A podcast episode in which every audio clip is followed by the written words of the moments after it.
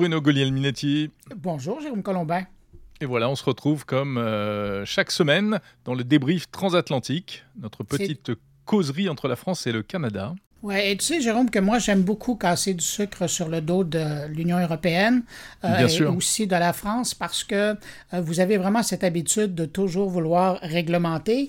Mais j'avoue que cette semaine, euh, j'ai beaucoup aimé ce que le grand patron breton a fait, c'est-à-dire de ramener à l'ordre autant le propriétaire de X que le propriétaire de Meta en leur disant Attention, là, vous êtes responsable de ce qui est publié chez vous et euh, les a sommés, les deux, de ramener de l'ordre en, 24 heures. Et ça, je pense que c'est, euh, bien évidemment, c'est de l'intérêt européen de le faire, mais ça a des retombées, comme la plupart d'ailleurs des, des, gestes que vous faites sur, sur l'ensemble de la planète.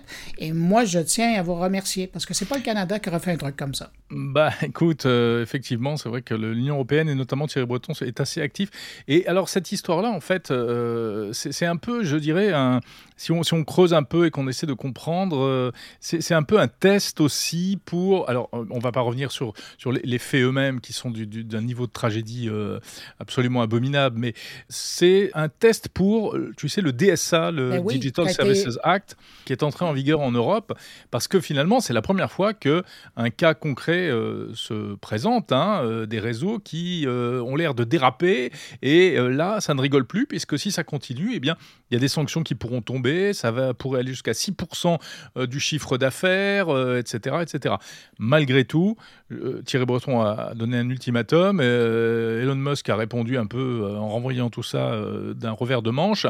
Et euh, on sait que la procédure sera longue et tout. Donc, euh, c'est aussi un petit peu le, DSA et, l'Union européenne qui jouent sa crédibilité sur, sur ce coup-là, en fait. Puis, il faut dire que c'est pas la première fois que les politiciens ou les dirigeants, euh, par exemple, du G7, interpellent les grands patrons des plateformes. Évidemment, à l'époque, Elon Musk n'était pas encore dans le paysage. Mais moi, je me souviens d'au moins deux ou trois rencontres du G7 où chaque fois, les, les pays membres ont interpellé les, les, grands propriétaires des, des réseaux sociaux en leur disant Vous êtes responsables de ce qui est là. Et chaque fois, c'était oui, oui, euh, on met les choses en place. Et encore, avec la demande de Thierry Breton, euh, il y a Meta qui a annoncé euh, cette semaine avoir mis en place aussitôt que la crise a eu lieu en Israël, une unité de travail qui veillait au grain et, ils sont assurés que les gens qui étaient là parlaient à la fois hébreu et d'autres arabes pour être sûrs de circuler. Mais le problème, c'est que c'est dans les autres langues. notamment l'anglais, le français, euh, particulièrement euh, pour chez nous, où là, euh, ça fait défaut. Ouais, et ça c'est Meta, et encore, bon, c'est vrai que souvent Meta a fait preuve de sa bonne volonté, et ce qui n'est absolument pas le cas de X, et on le voit, enfin, à, l'époque de Twitter, mais même encore plus aujourd'hui de X, pour, j'allais dire pour X raisons. Euh, les raisons, c'est bah, des raisons pratiques, hein. on sait qu'ils ont licencié une bonne partie du personnel chargé de la modération, pour des raisons euh, de principe, euh, Twitter était de toute façon plus libéral que Meta, et il l'est encore plus aujourd'hui, il est libertarien même, carrément, avec Elon Musk, et et je pense que ça va quand même assez loin parce que il faut quand même faire le distinguo entre des images choquantes et des propos choquants, etc. Et puis des contenus manifestement illicites et illégaux qui n'ont rien à voir. Tu as, vu comme moi euh, les extraits de jeux vidéo qu'on circulé ou, qui viennent de, d'autres conflits. Oui, mais est-ce que c'est illégal? Est-ce que c'est illégal? C'est ça ben, aussi la question. C'est pas illégal, mais c'est de la désinformation.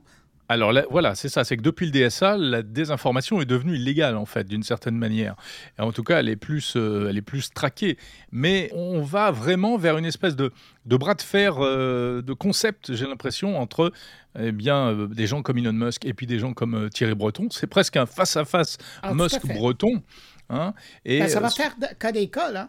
C'est clair que euh, les réseaux sociaux, euh, avant et après le conflit en Israël, ça va être deux choses, ça c'est certain. Il y avait déjà un avant et après Trump, hein, enfin, et mais là, ça va être, Mais, mais tu sais, je reviens encore plus précisément en France. Je regarde le ministre de la Justice chez vous qui a rappelé cette semaine aux élus, particulièrement, que faire de la propagande de groupes terroristes, et particulièrement sur les réseaux sociaux, c'était aussi criminel chez vous.